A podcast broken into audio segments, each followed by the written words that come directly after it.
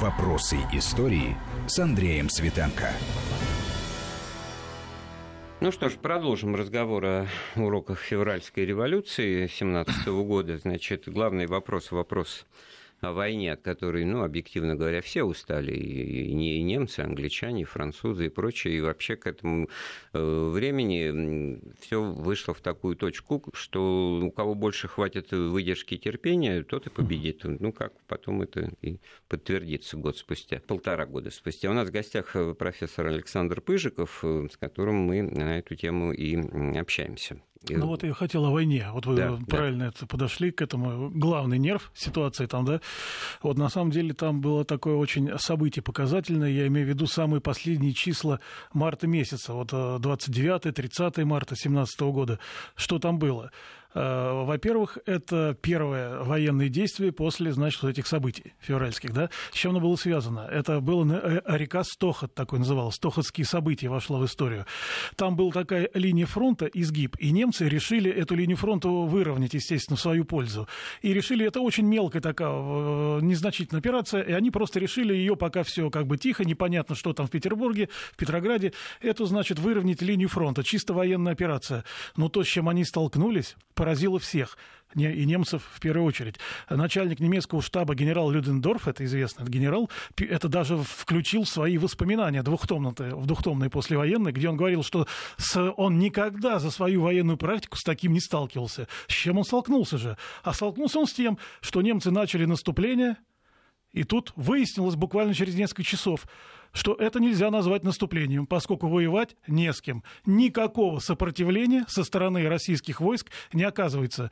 В итоге немцы буквально за 10 часов взяли в плен 25 тысяч человек – не принимая никаких там военных действий, да, пальбы какой-то, стрельбы или что-то еще. И быстро решили свои задачи. И остановились в оцепенении. Что же это такое? Это делать. Э, ну, в Петрограде тоже был, соответственно, значит, шум большой. И это напрягло союзников.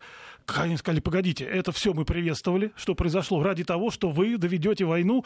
А что значит доведете войну до победного конца? То есть конкретно вы наконец-то осуществите это долгожданное запланированное наступление военное, которое должно разгромить с двух сторон Германию клещами, да?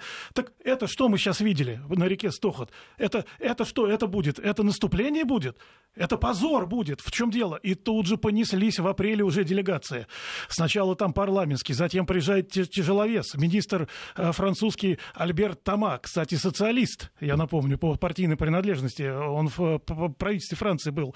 Затем приезжает э, министр труда английский лорд Ген... Ой, он не лорд Гендерсон, это был, это очень такой опытный политик был, которого там даже лорды боялись, вот что я хотел сказать. С одним вопросом они приехали, так, ребята, надо что-то делать. И они поставили на Керенского, почему он с Министерства юстиции перешел э, военным морским министром. То есть нам нужно, чтобы наступление состоялось. Керенский это обещает, вкладываемся в Керенского, да, помогаем Керенскому. Вот это вот самое главное. И это наступление, как мы знаем, началось 18 июня. А что делал Керенский? Два месяца до этого выступления, когда он был назначен министром, он только две недели был в министерстве. Он разъезжал по всем армиям, фронтам, где выступал и, собственно говоря, агитировал, пропагандировал вот это наступление. Чем закончилось? Мы знаем. Так вот, это разговор-то о том, что нами-то всегда кто-то руководит. Э, то ли англичане, ну, там народу хватает, э, французы, Желающих хватает, американцы, да. А не получается ли так, что те, кто был против войны, э, за мир, да, значит, просто плясали под дудку немцев, которым нужно было, чтобы тут все развалилось. Они и Ленина по этому поводу случаю пропустили, значит, и денежки тоже предлагали, от которых не отказывались. Ну, другое дело, что имею в виду свои цели преследуя. Ну, ну как что же, если конечно. дают, бери, бьют, беги. Это я к тому говорю, что ну, выхода нет, все, вот это контуры детской песочницы, в которой сидит великий русский народ, и все, а им помыкают справа и слева. Ну, когда это, значит, нужно американцев, ну, слава богу. Но когда нужно немцев, вот тоже можно ну, предъявить. Ну, здесь ну, нужно иметь в виду, что на самом деле вот это вот наступление э, военное в 2017 году, которое планировалось, и тем более при военном правительстве, оно фактически проводилось на деньги союзников. Это там надо, вот это надо понимать. И временное правительство набрало долгов за короткий период. Ой, ну, это отдельная тема, очень грустная, да, потому что ведь да, в, в отличие от э, других э, способов, значит, э, инвестирования, так сказать, с долгами, вот мы только-только расплачиваемся, последние, так сказать, сведения о том, что советский долг погашен недавно были. А тут-то ведь вкладывали э, золотовалютные резервы, просто Конечно. перемещенные, и, и просили у тех же англичан разрешения их использовать, и на эти наши, условно говоря, деньги, лежащие у них в Лондоне, нам прислать вооружение и технику. А зависимость и, и правительства большая скрипом, была, да? большая. Она возросла многократно зависимость. Нет, ну, что касается войны, то тут, конечно, вот она исключительная в этом смысле в, в представлениях исторических наших собственных об истории страны, потому что все войны так или иначе они понятны, они героические, даже если они неудачны, то у них, у них есть свой пафос и своя мораль, а только угу. вот Первая мировая, она какая-то вот совершенно неправильная, несправедливая, и не обидно в ней, значит, было проиграть, все бросить штык в землю и разойтись, и вот первые признаки этого вы так здорово описали, потому что другой-то реакции, честно говоря, на наступление немцев через пару дней после отречения трудно Николая II трудно было ожидать. Удивительнее, мне кажется, другое, что все-таки, значит, летом какое-никакое контрнаступление да, да, было да, да. все-таки. Это должное героизму так Керенского, нет, ну, пропагандистскому. При наличии приказа номер один, я просто поясню, если кто не понимает, значит, в каждой воинской части создается свой комитет полковой, ротный, там, батальонный, выборный, да, который, э, что называется, штудирует и утверждает приказы начальства. Да. И то есть что получается? Что это за армия? Там что-то вы пишете, подъем в 5, а атака в 6. Нет, ну это рано, люди не выспались. Это давайте... концепция солдата-гражданина, да, Керенский давайте, так ее назвал. Давайте ну, часов 8, как бы вот так вот. То есть это все это вот когда Корнилов уже станет главнокомандующим и будет бороться за отмену вот этого приказа да, да, номер один, да. потому что получается, дело, да. что дураки какие-то прекраснодушные остаются, еще воюют жизни свои, губят, значит, защищают, а, а дезертиры это хозяин жизни, который вооружен оружием, кстати, не штык в землю, он с этим ружьешком-то и едет вглубь России, да, и потом, значит, его применят. А вот, э, кстати, я хотел маленькое тоже замечание сделать интересное, что вот мы говорим там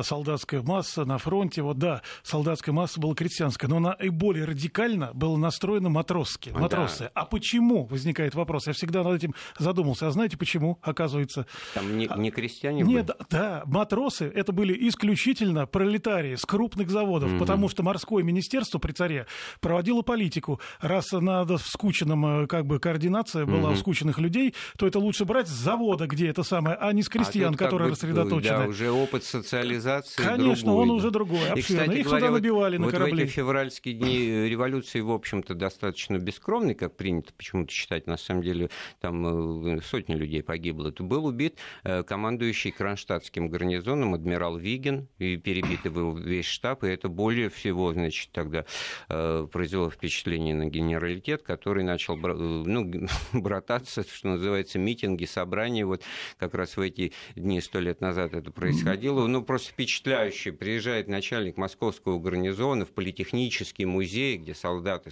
собрались, вызывают на сцену, значит, одного солдата, показано, целует его и говорит, в вашем лице целую каждого сидящего ну, в зале, да. Мы, мы друзья, уважаемые и прочее. И и все, некоторые, значит, очень искренне и наивно этому тоже реагируют на это. Но, но все-таки... Все-таки, пожалуй, только Колчак, если уже вот э, по справедливости говоря, наиболее приспособился вот к этой сложной действительно такой ситуации. Ну, и, и как-то наверное, попытался тоже, это да. держать, держать с этими советами. И Корнилов, который удачно все-таки осуществил. Ну, Корнилов, да? он, э, у него вся политика была на отторжение советов вообще. не то, что там э, в армии, но там каких-то, но и Совета он Петроградского. Еще как бы не обострял да. ситуацию, он просто Нет, пока он не обострял, став да. начальником Петроградского Петроградского да, гарнизона. ну звезда взошла быстро там, да. У нас Владимир звонит. Владимир, у нас да. есть минутка для того, чтобы вы задали вопрос.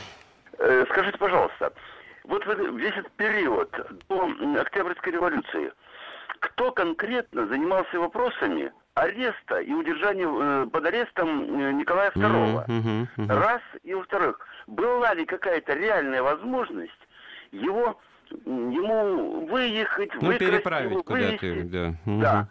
И Корнилов, как он вообще к этому относился? Все-таки ну, наиболее решительный и, наверное, все-таки жатарский генерал был. Да, спасибо, Владимир.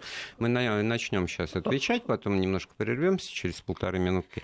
Ну что, вот а кто ну, действительно под арестом? Они состоит... содержались сначала это самое в Царском селе, там, да, потом их перевели уже вот в Сибирь, вот это вот, э, сочли, что в Петрограде ну, подальше его отвезти, и Керенский принял это решение, гарантировав, что все будет в безопасности царской семьи. Вот да. я тоже вмешаюсь и добавлю, что как раз в эти дни активно и в прессе обсуждается этот вопрос о том, что предлагают англичане, значит, э, его переправить. Да, да. И Георг V согласен, но этого делать не, не следует. И министр иностранных дел Милюков в разговоре с Бьюкининым, английским послом, говорит, что это уже поздно, так сказать, не, не получится. И, в общем-то, и непонятно даже, почему это все не получится, потому что самый прилюдный аргумент, что носитель военных тайн может выдать его противнику, ну, по отчаянию его там англичане не уберегут, а немцы, ага. ну, ну, ну, фантастика какая-то просто Немцы получается. перехватят по дороге. Да. Ну, более, конечно, резонным выглядит соображение, что а как его переправишь? Через Мурманск, э, там, этим северным путем, как конвой. Это все опасное путешествие, идет война, там и подлодки уже тогда были, и все ну, по Балтийскому морю никак. И отправили его в Сибирь. Да, вот в другом быть, направлении. Вот, как бы, да. вот в другом направлении через Владивосток, но можно было бы выехать, все-таки Япония тогда воевала на стороне Антанты если кто не помнит. Так что, ну, как и чехословацкий Но попытки корпус освободить потом... его были. Там белогвардейский, вот Гермоген там в какой-то даже Хорошо, участвовал. мы продолжим после небольшой паузы. Да. Вопросы истории.